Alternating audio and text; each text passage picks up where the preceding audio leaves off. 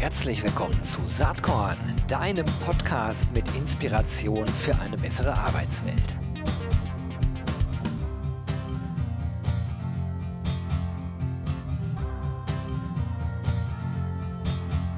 Hallo und herzlich willkommen zum Saatkorn Podcast. Heute geht es um Diversity, es geht um Working Dads, äh, es geht um Väter, es geht aber auch um Personalberatung.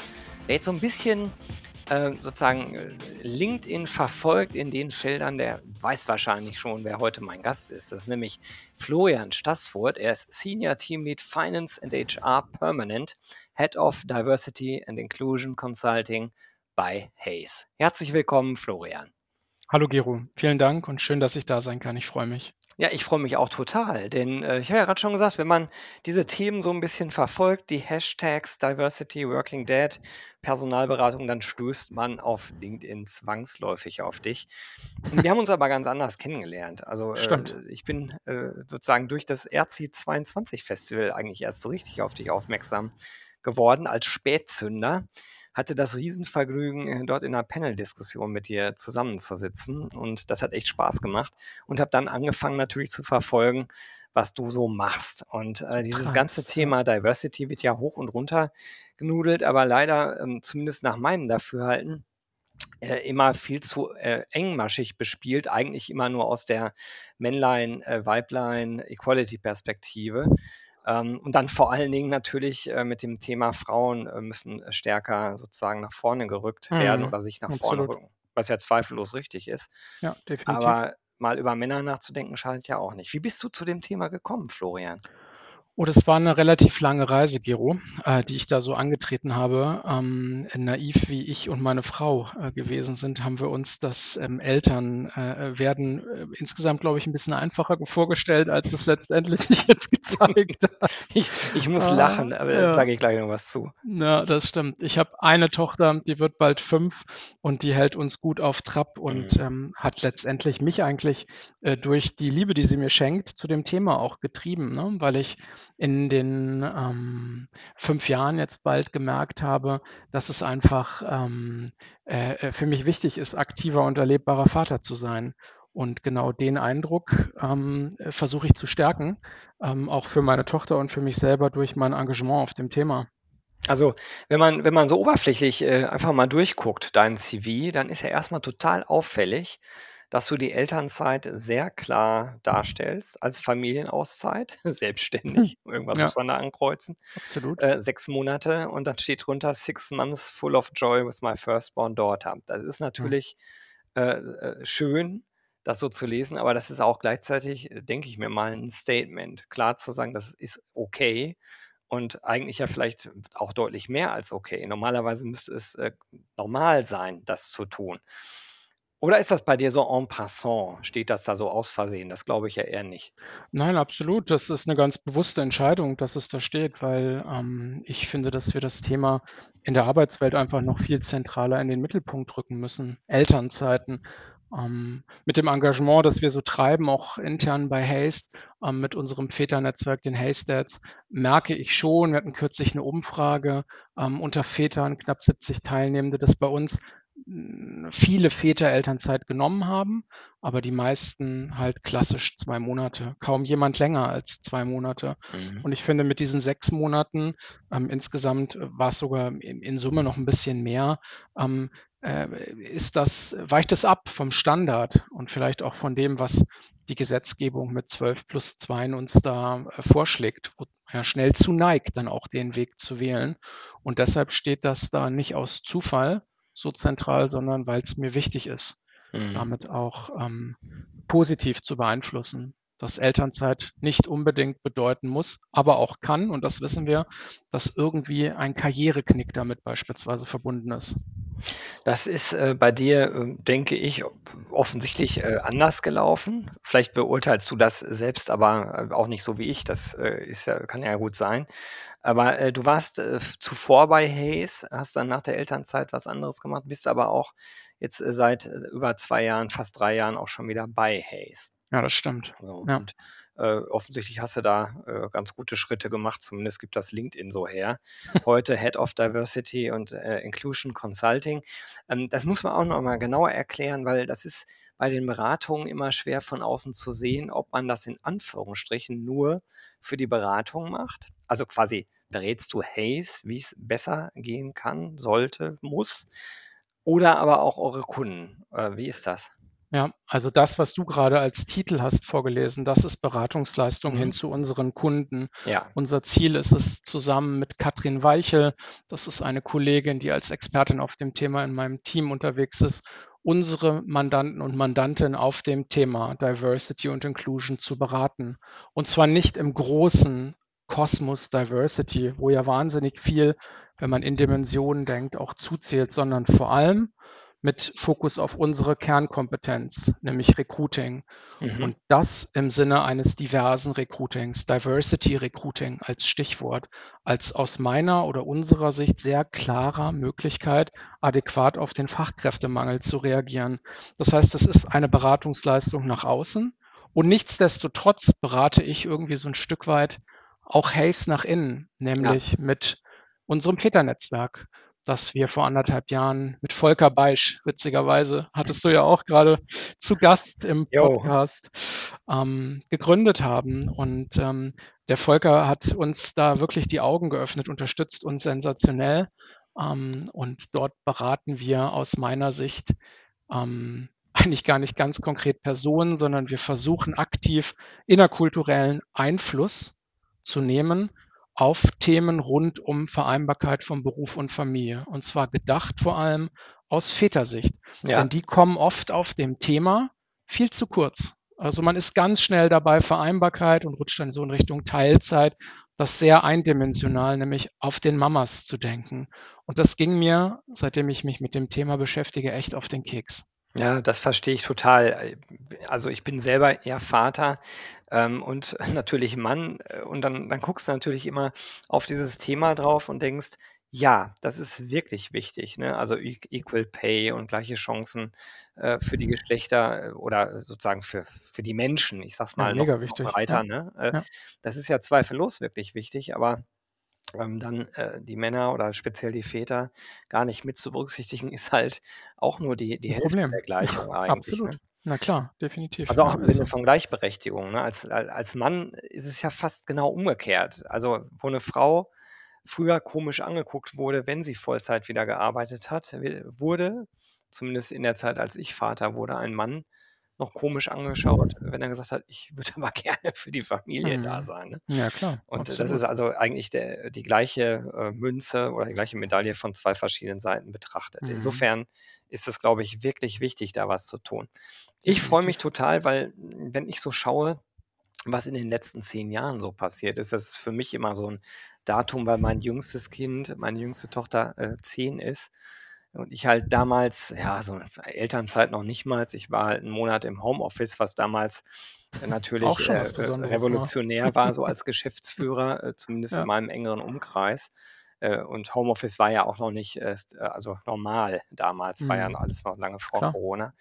Aber dennoch nur ein Tropfen auf den heißen Stein. Und meine Frau belächelt das so ein bisschen zurecht, wie ich auch finde. Fand sie cool, dass ich es gemacht habe. Aber eigentlich äh, äh, ist da mehr notwendig. Und was ich heute halt oft erlebe ähm, im Umkreis ist, dass Männer oft diese typischen zwei Monate nehmen, was ja auch schon echt cool ist. Aber dann das Paar in der Regel sagt, okay, in der Zeit fahren wir mal zusammen in Ja, Urlaub. in Urlaub, ja klar, natürlich. Rest der Zeit bleibt dann doch wieder alles an den Frauen Ja, ist doch auch gemütlich, ja, Ja, ist doch genau. gemütlich. Ja, muss ich auch oft drüber schmunzeln, Gero. Ähm, Kenne ich im, im Umkreis, im Freundeskreis exakt genauso. Und dann am liebsten auch die zwei Monate eher nehmen, wenn das Kind schon ein Jahr ist, ne? Also im Mhm. Monat 13 und 14. Das war immer entgegen allem, was wir sozusagen mit der Geburt meiner Tochter dann für uns auch haben definiert, weil mir einfach ähm, mit der Geburt klar geworden ist, da ist so ein kleines Wesen auf der Welt, das braucht einfach Hilfe. Und das kannst du nicht auf äh, äh, den Schultern nur deiner Frau äh, austragen. Das war für mich völlig inakzeptabel. Und ich finde, dafür ist eine Elternzeit da. Ja, das ist kein, äh, kein Urlaub aus meiner Sicht, sondern es geht darum, auf einmal zu dritt ins Leben zu starten. Ähm, und deshalb finde ich es wichtig, länger Elternzeit zu nehmen und vor allem die Elternzeit auch zu Beginn zu nehmen, um die Frau auch zu entlasten, um sich Mhm. als Paar zu finden und nicht vier Wochen nach Australien. Ich meine, das darf jeder so entscheiden, wie er möchte, aber ich ähm, kenne das, was du, was du schilderst. Ja, ja, das geht so ein bisschen, glaube ich, an der Idee vorbei, auch wenn ich, äh, auch da sagen würde, jeder ist seines Glückes Schmied. Aber, äh, lass uns mal über Hays Dads sprechen. Also, äh, ich nehme mal an, als ihr angefangen habt, äh, darüber nachzudenken, was sind eigentlich die Notwendigkeiten aus Personalberatungssicht für eure Kunden, dass dann natürlich relativ lange schon klar war, wie die Demografie sich entwickelt, Mhm. relativ klar war, wie Digitalisierung sich entwickelt und relativ klar war, äh, das, das geht ja allen so, die länger schon im Recruiting-Kontext unterwegs sind, da kommen dramatische Zeiten auf uns zu. So, jetzt kann man sagen, seit zwei Jahren etwa spüren es äh, alle und es wird nicht besser, es wird schlimmer.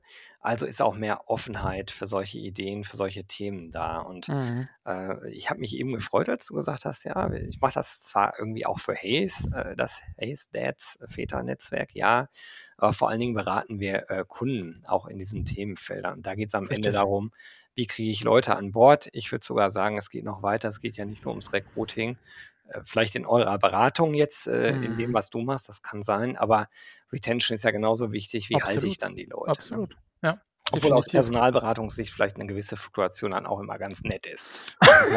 Ja, wir haben da ja unsere Tricks und Kniffe, ja. Also wer, wer, wer Kunde ist, ist zeitgleich auch immer Kandidat. Da muss man Genau. ja so ein bisschen Ja, ja. aufpassen, nicht ins Fettnäpfchen zu treten. Aber ja, hast du, hast du recht. Ja, also ähm, wie ist das, wenn, wenn ihr mit Kunden interagiert? Also wie sieht dann so eine Beratungsleistung aus? Was sind vielleicht auch Voraussetzungen, wo du sagst, wenn ihr da erfolgreich sein wollt auf dem Themenfeld Diversity und Inclusion, gerne jetzt heute hier mit Fokus auf das Thema Väter, was sind da die Grundvoraussetzungen? Was muss denn ein Kunde erstmal überhaupt, ich sag mal, von, von, von, vom Mindset her mitbringen, damit das Mhm. überhaupt ein Erfolg werden kann? Ja, das ist eine komplexe Frage, Gero. Äh, Mhm. Mindset auf dem Thema. Ähm, da gibt's ja so unterschiedliche Szenarien, also was man sich wünschen würde und was oft aber der Status quo ist. Ja. Ich fange mal mit dem Status quo an. Also typisches Szenario, das ich oder wir aus der Personalberatung kennen, ist, der Mandant sucht die eierlegende Wollmilchsau. Mhm. Findet er selber natürlich nicht, beauftragt Unternehmen wie uns, diese Person zu finden und ist dann ganz oft sehr stark geprägt von seinen eigenen Unconscious Bias, Mhm. die Bezug darauf nehmen, am besten ein bestimmtes Geschlecht einzustellen, die Bezug darauf nehmen, am besten ein bestimmtes Alter, was vermeintlich ideal für die Position ist, einzustellen und so weiter und so fort. Ja, ähm, und Voraussetzung für unsere Beratungsleistung, die sich rund um diverses Recruiting dreht, ist eigentlich genau diese Facette der Beschaffenden oder der Hiring Manager ähm, kennenzulernen und aufzuzeigen, dass das, was ausgesprochen gesucht am Markt wird, so vielleicht gar nicht vorhanden ist. Mhm. Und die Erwartungshaltung einfach miteinander auch abzuklären, ähm, dass wir in Zeiten von, von Fachkräftemangel, Arbeiterlosigkeit auch als Haze keine Zaubermittel besitzen, den Markt zu verändern. Wir haben sicherlich guten Zugang zu Kandidaten, die Unternehmen selber nicht haben.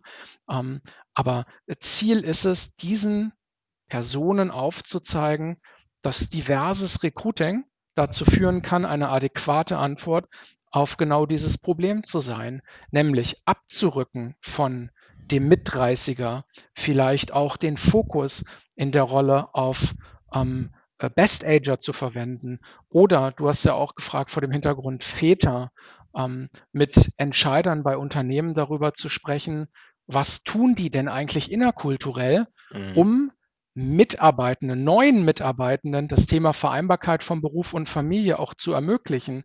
Denn wie will ich denn Talent Attraction ähm, oder Experienced Hire Attraction schaffen, wenn ich auf dem Thema gar keine Wirkung habe, weder nach innen noch nach außen? Dann kommen die Leute nicht. Und ich merke schon, dass sich unsere Generation, ich bin 86er Jahrgang, Generation Y, intensiver damit beschäftigt, ob Unternehmen genau dieses Thema, Vereinbarkeit, Beruf und Familie, innerkulturell verankert haben und auch danach Entscheidungen treffen. Mhm. Da spielen noch mehr Sachen eine Rolle. Natürlich, Purpose wird immer zentraler für uns in Kandidatengesprächen, aber es ist eben auch dieses Vereinbarkeitsthema. Und wenn man dann im Rahmen dieser Bedarfsanalyse mit dem Mandanten oder der Mandantin aufdeckt, Mensch, auf dem Thema, da passiert eigentlich nichts. Da gibt es keine gibt es kein Diversity Council, da gibt es niemanden, der sich zentral mit den Themen beschäftigt, kulturellen Wandel voranzutreiben, dann ist das für mich ein Trigger. Und zwar ein Trigger hin zu dem Ansetzen, auf genau dem Thema zu beraten. Hm. Ja? Ist dein Empfinden, dass sich in den letzten Jahren äh, sozusagen die Offenheit äh, der Mandanten äh, verbessert hat. Ich, ich würde mal die These in den Raum stellen, muss ja, weil der Markt sich derart in eine äh, Arbeitgeber, also aus Arbeitgeberperspektive schwierige Situation entwickelt, äh, dass selbst mhm. wenn man das vielleicht gar nicht will, ja gezwungen ist, offener zu agieren. Ist das dein Empfinden auch oder sagst du, uh, it's a long way to go? Ich sage, es kommt darauf an, Gero. Mhm. Und zwar kommt es darauf an, mit welchem Typ Mensch wir auf der anderen Seite sprechen. Während ich merke, dass ähm, die Gespräche auf dem Thema sehr viel produktiver sind, wenn wir mit Menschen sprechen, die das verstehen und zwar aus eigener Erfahrung, die vielleicht eigene Motive oder innere Treiber auch haben auf mhm. dem Thema, viel aufgeschlossener sind als, und das meine ich jetzt nicht despektierlich, der Geschäftsführer, ähm, äh, der Silberrücken, der schon seit äh, vielen Jahren in seinem Unternehmen äh, äh, in dieser Position ist, den das Thema einfach nicht wirklich tangiert und der das gar nicht als Lösungsansatz für sich auch definiert, sondern mit so einem zufriedenen Selbstverständnis, dass sein Unternehmen oder das Unternehmen, für das er als Geschäftsführer tätig ist, doch schon genug bietet. Also dass es doch quasi eine Ehre ist, für ein solches Unternehmen zu arbeiten. Ähm, ich, ich glaube, es kommt ganz stark darauf an, mit welchen Generationen man spricht ähm, oder was für ein Mindset man bei den Personen dann auch ähm, äh, vorfindet. Aber pauschal ähm, kann ich äh, sagen, äh, es kommt ganz stark darauf an, mit wem mhm. wir sprechen. Und jetzt mal eine ganz doofe Frage. Ähm, glaubst du, dass äh, die äh, sozusagen, wenn man, wenn man sagt, es gibt 100 Prozent Mandanten, wie viel Prozent davon sind denn schon in dem neuen Mindset aufgeschlossen unterwegs nach deiner Schätzung? Und wie viel davon vielleicht sind so auf der Kippe und wie viel davon sind vielleicht auch äh, also äh, nicht belehrbar? Ähm, hm, schwer einzuschätzen. Ich hätte jetzt, als ich noch von zwei Antwortmöglichkeiten ausgegangen bin, jetzt sind es drei geworden, gesagt wahrscheinlich die Hälfte. Ah, Aber doch, ich glaube, aufgeschlossen sind dem Thema wahrscheinlich drei Viertel mhm. ähm, äh, derjenigen Mandanten, die da in Frage kommen. Äh, ich stelle da auch fest, ich bin jetzt in Hamburg. In Hamburg ist die Konzernlandschaft zum Beispiel ja sehr überschaubar. Ja. Anders im äh, Rhein-Neckar-Kreis, was für eine Metropolregion, mhm. was für Konzerne. Und hier oben im Norden haben wir ganz oft Mandanten und Mandanten, die sind sehr mittelständisch geprägt. Mhm. Da sind viele Hidden Champions, die sich oftmals dann dem Thema zu öffnen gegenüber vielleicht noch etwas schwerer tun als andere Unternehmen größerer Größenordnung, wo auch die Belegschaft von innen heraus die Themen treibt. Und das ist genau wie bei Hayes. Wir haben mittlerweile fünf Netzwerkgruppen, die sich aktiv auf unseren innerkulturellen Wandel forcieren oder das Thema fokussieren und das intern treiben. Und das zwingt dann auch unsere Geschäftsführung, die dem Thema super aufgeschlossen gegenübersteht, dazu auch darauf zu reagieren, was diese Impulse angeht, die von innen kommen. Ja, jetzt seid ihr natürlich äh, auch äh, qua Geschäftsmodell wirklich gezwungen, euch zu öffnen. Ne? Also, weil wenn ihr nicht klar. versteht, was am Markt los ist, äh, was sozusagen die Trends sind, aber was auch äh, perspektivisch eigentlich jetzt schon ablesbar ist. Also ich sag mal, der Zeitraum bis 2030, was äh, Demografie angeht, ist ja klar definiert. Also, äh, was können wir ändern? Wir können Zuzug ändern, das ist eine sehr politische Frage auch. Ja. Wir können äh, an dem Diversity-Thema arbeiten, wichtig, wichtig, wird aber auch nicht alles lösen. Also die Zeiten werden einfach mal die nächsten zehn Jahre aus einer Arbeitgeberperspektive schwierig sein. Und ich glaube, man, man, muss sich halt öffnen. Ähm, ich fand sehr interessant, was du eben gesagt hast, weil äh, man könnte daraus ableiten, ja, in den Großkonzernen, da sind diese Themen schon einen Tacken weiter. Das ist nämlich genau meine Beobachtung auch. Auch also sowohl als Blogger, aber auch als Geschäftsführer. Mhm. erlebe ich das genauso und staune darüber immer. Warum staune ich darüber? Weil die großen Brands und Marken zwar einen höheren Personalbedarf einerseits haben, aber andererseits natürlich auch viel bekannter sind, ähm, mehr Möglichkeiten haben, unterschiedliche Locations anzubieten etc. pp. Wohingegen der Mittelstand natürlich oft sehr Mhm. unbekannt ist, Ja. ähm, äh, vermeintlich aber auch schneller Dinge entscheiden kann, vielleicht auch vermeintlich schneller substanziell an seiner Kultur arbeiten kann. Aber da, genau in dem Bereich, erlebe ich auch in Teilen das größte Beharrungsvermögen? Absolut. Wir Ja, haben's ja klar. so aufgebaut und ich habe das als Unternehmer oder unsere Familie hat das geschafft Mhm. Schon und immer so so wird's so wird's gemacht, auch der immer Klassiker. bleiben. Äh, mich Ja. besorgt das, weil ich, äh, wirklich das Gefühl habe, dass, äh, da an vielen Stellen, äh, 'ne Fehleinschätzung vorliegt in Bezug auf den Markt einerseits und andererseits auch auf die gesellschaftspolitische Entwicklung, ne? Also, das ist halt Absolut. nicht mehr so, dass alle Leute akzeptieren, dass irgendwer sagt: „So wird's gemacht“ und dann wird's so gemacht, sondern man handelt halt, äh, gemeinsame Wege aus. Äh, und das hat ja auch viel dann mit Unternehmenskultur und Leadership Style, äh, zu tun, wo halt, äh, viel Althergebrachtes oft nicht mehr so gut funktioniert. Definitiv. Und wie du richtig sagst, Gero, ähm, daraus werden, ähm, große Herausforderungen für diese Art von Entscheidern und Entscheiderinnen, ähm, entstehen. Ähm, denn, äh, damit bleibt Potenzial auf der Straße liegen.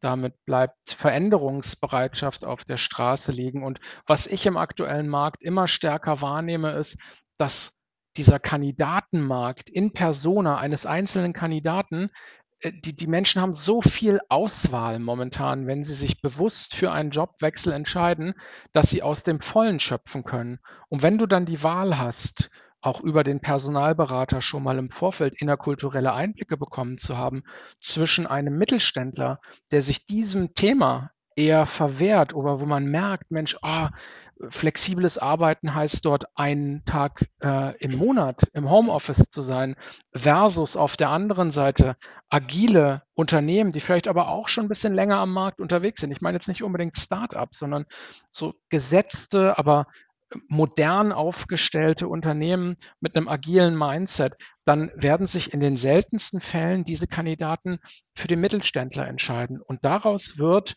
ähm, 'ne ganz große Herausforderung für diese Unternehmen entstehen, wenn sie sich eben auf den Wandel oder den Anspruchswandel der des Klientels, das sie eigentlich einstellen wollen, nicht adäquat einstellen. Also, das wird spannend zu beobachten.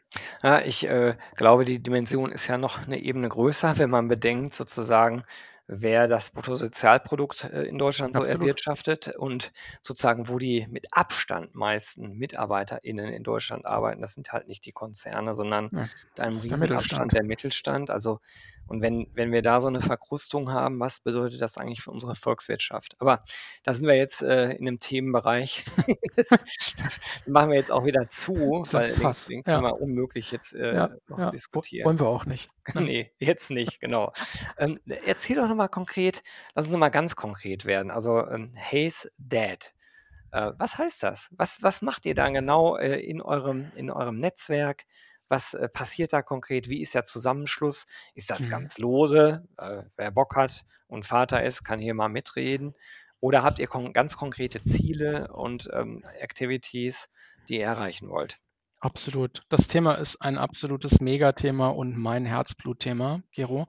Ähm, wir haben die Hey's Dads vor 1 1/2 Jahren gegründet, knapp, ähm, vor dem Hintergrund, Vätern oder Männern mit Familienplanung eine Plattform anzubieten, in der sie in einem geschützten Umfeld in der Lage sind, sich über Herausforderungen, Bedürfnisse auszutauschen. Mhm. Denn mein Erfahrungsschatz war, und das ist dann auch das männliche Klischee wahrscheinlich, dass viele ähnliche Themen, also viele andere Papas ähnliche Themen Ja. plagten wie mich, aber keiner drüber spricht, bloß keine Schwäche zeigen, ja? Ähm, und mit den Hey's Dads haben wir genau diesen Raum, diesen geschützten Raum geschaffen, ähm, und haben jetzt die letzten 1 1/2 Jahre, ähm, uns auf dem Thema überhaupt erst mal gefunden. Man muss sagen, Netzwerkarbeit, das habe ich auch unterschätzt, das funktioniert nicht ganz so schnell, wie ich's mir erhofft habe, denn wir haben alle Vollzeitjobs. Mhm. Und das, was in der Netzwerkarbeit bei den Hey's Dads passiert, das ist reines Ehrenamt. Wenngleich der Wirkungsgrad natürlich äh, immens ist auf äh, diese innerkulturellen Aspekte. Trotzdem machen wir das alles on top. Wir sind gerade heute, das hatte ich eingangs gesagt, mit Volker Beisch zusammengekommen. Ähm, und das ist für mich das Highlight eigentlich unserer Arbeit momentan und bilden gerade zwei Arbeitsgruppen. Und zwar eine Arbeitsgruppe, die auf das schaut, was Hayes aktuell ähm, auf dem Thema Vereinbarkeit von Beruf und Familie schon im Petto hat. Was bieten wir unseren Mitarbeitenden eigentlich schon an? Also Denn wir haben Transparenz, ne? ja, genau, Transparenz, auch Kommunikation, auch aufzeigen und Role Models finden, die das auch nutzen. Denn wir stellen fest, dass Hayes da schon ganz viel ganz richtig macht, aber ganz viele unserer Mitarbeitenden das gar nicht wissen oder das gar nicht wahrnehmen. Stichwort Teilzeit. Da haben wir uns echt schon viel Gedanken drüber gemacht. Wir haben mittlerweile auf Führungsrollen Tandemlösungen etabliert. Ich glaube, das weiß kaum jemand. Mhm. So, und diese Arbeitsgruppe, die sich jetzt gerade gebildet hat, die wird dieses Thema nochmal zentraler unter die Lupe nehmen und wird für die Gesamtbelegschaft das transparent machen. Role Models in der Organisation finden, die wir nutzen können, um auch möglichen Nachahmern im positiven Sinne zu zeigen, hey, hier kannst du Karriere machen in einem High-Performance-Umfeld und trotzdem in Teilzeit arbeiten. So, das ist die Arbeitsgruppe 1. Die Arbeitsgruppe 2, in der bin auch ich und habe da wahnsinnig viel Bock drauf. Die wird so diese äh, visionäre Thematik ähm, fokussieren. Also wo wollen wir uns denn auf dem Thema Vereinbarkeit aus Vätersicht hin entwickeln? Stichwort Elternzeit. In unserer Umfrage ist rausgekommen, dass gerne die Menschen, die bei uns arbeiten, länger Elternzeit nehmen würden als zwei Monate obligatorisch, aber finanzielle Sorge dafür haben, das auch zu tun. In so Mhm. Ballungszentren, in denen wir mit unseren Niederlassungen sitzen, wie Hamburg, München, Berlin, ist das für viele auch ein riesiges finanzielles Risiko. Ja, kann ich mir absolut vorstellen bei den Mietpreisen, Ja, Katastrophe, ne? Aber diese, diese Arbeitsgruppe wird jetzt herausarbeiten, was können wir denn, was können wir denn tun und unseren Mitarbeitenden anbieten, vielleicht auch länger als zwei Monate in Mhm. Elternzeit zu gehen. Und wir waren mit dem Väternetzwerk ähm, Anfang des Jahres für den Impact of Diversity Award nominiert. Ähm, gewonnen hat letztendlich Vodafone mit einer eigens ähm, Initiativen Elternzeit Policy, wo Vodafone für einen bestimmten Zeitraum ähm, den Mitarbeitenden die Elternzeit finanziert. Ich weiß jetzt gar nicht genau, wie viele Monate das sind, aber es sind mehr als zwei, Mhm. ohne Gehaltseinbußen. Und das finde ich ist ein wahnsinnig tolles Commitment seitens des Unternehmens, auch aus der inneren Belegschaft heraus getrieben. Ähm, und diese Art von Themen werden wir in der Gruppe fokussieren, schauen, was äh, ist sozusagen Diskrepanz zwischen dem, was wir schon haben, was andere Unternehmen, mit denen wir uns auch äh, messen wollen, aber schon anbieten ihren Mitarbeitenden und dahin aufzuschließen. Ähm, und das wird ähm, viel Arbeit, aber es ist ein geiles Thema. Es zahlt aus meiner Sicht maximal ähm, auf das Thema auch bei uns Bindung ein. Mhm. Das wird den Menschen gut tun, da das Gefühl zu gewinnen, hey, ich habe hier einen Arbeitgeber, der sich für das Thema stark macht. Ähm, und das ist dann wiederum eine Story, die kannst du gut auch nach außen kommunizieren. Stichwort Diversity und Inclusion Consulting und aufzeigen, hey, wir haben es gerade genauso durchlebt. Wir haben diesen kulturellen Wandel, die Transformation durchgemacht mit folgenden sehr positiven Beispielen. So, und das ist das, was wir aktuell machen. Wir haben also das Ziel, eigentlich eine Art lebensphasenorientiertes Personalmanagement zu bauen, mit so ein bisschen Modulen, die man picken kann, abhängig von der Lebenssituation, in der man steckt, die auf das Thema Vereinbarkeit dann entsprechend einzahlt. Super. Man hört deinen Enthusiasmus äh, wirklich raus, so Muss wie ich du das erzählst. Äh, ich finde das total äh, inspirierend Ah, und spannend und hätte auch Lust, das. Gespräch irgendwann fortzusetzen. Vielleicht in, in einem gewissen Zeitabstand mal zu schauen, okay, was Was hat sich sich getan? entwickelt, was hat sich Ja, getan. Wir sind nämlich schon gerne. fast am Ende der Ja, Zeit, ging leider, muss ich kein sagen, an der Problem. Stelle. Letzte Frage, die ich immer gern stelle, weil ja Saatkorn äh, den Claim hat, Inspiration für eine bessere Arbeitswelt. Gibt es irgendwas, was dich selbst ähm, inspiriert hat? Ein Buch oder ein Erlebnis oder eine Story, die du mit den Saatkorn-ZuhörerInnen teilen möchtest? Hm. Also was mich, was mich inspiriert hat, und das nimmt auch Bezug zu dieser Netzwerkarbeit, ist, zu was Mitarbeitende überhaupt in der Lage sind, auch eigeninitiativ ähm, zu treiben, neben den eigentlichen Jobs, die sie haben. Denn wenn ich an unsere Netzwerkarbeit bei den Haystats denke, dann ist da eine wahnsinnig gute Aura entstanden. Da ist eine wahnsinnig große Power entstanden, die wahrgenommen wird, auch auf C-Level, die unterstützt wird, weil wir das genauso engagiert, wie du es bei mir jetzt hast gerade wahrgenommen, auch treiben. Und das, das imponiert mir, diese People Power, äh, Stichwort RC-Festival, die, die da entstanden ist. Und das lässt sich antizipieren, auch auf andere Unternehmenskulturen. Ähm, mit den Menschen, die schon beim Arbeitgeber vor Ort arbeiten, lässt sich wahnsinnig viel erreichen wenn man sich solchen Themen gegenüber öffnet. Super. Danke für das schöne Schlussstatement, Florian. Gerne. Und überhaupt danke, dass du dir Zeit für Saatkorn genommen hast. Hat mir sehr, sehr viel Spaß gemacht, das Gespräch. Ich wünsche dir und äh, Hayes und euren ganzen Aktiven im Netzwerk äh, ganz viel Spaß und Erfolg bei dem, was ihr da macht. Und sag einfach mal bis bald. Ganz lieben Dank, Gero. Bis sehr ganz gerne. bald. Ciao, ciao. Jo, das war diese Saatkorn-Podcast-Episode. Wenn du nichts mehr verpassen willst und dich überhaupt für die Saatkorn-Themen interessierst, dann abonnier doch einfach meinen niegelnagelneuen Newsletter. Und dann bekommst du jeden Sonntag frisch alle Artikel, alle Podcast-Folgen, außerdem noch meine wöchentliche Kolumne und die Verlosung der Woche in deine Inbox. Musst du natürlich nicht sonntags lesen, geht auch montags oder dienstags. Ich würde mich sehr freuen. Hier nochmal die URL saatkorn.com slash newsletter. Ja, dann bis bald. Ciao.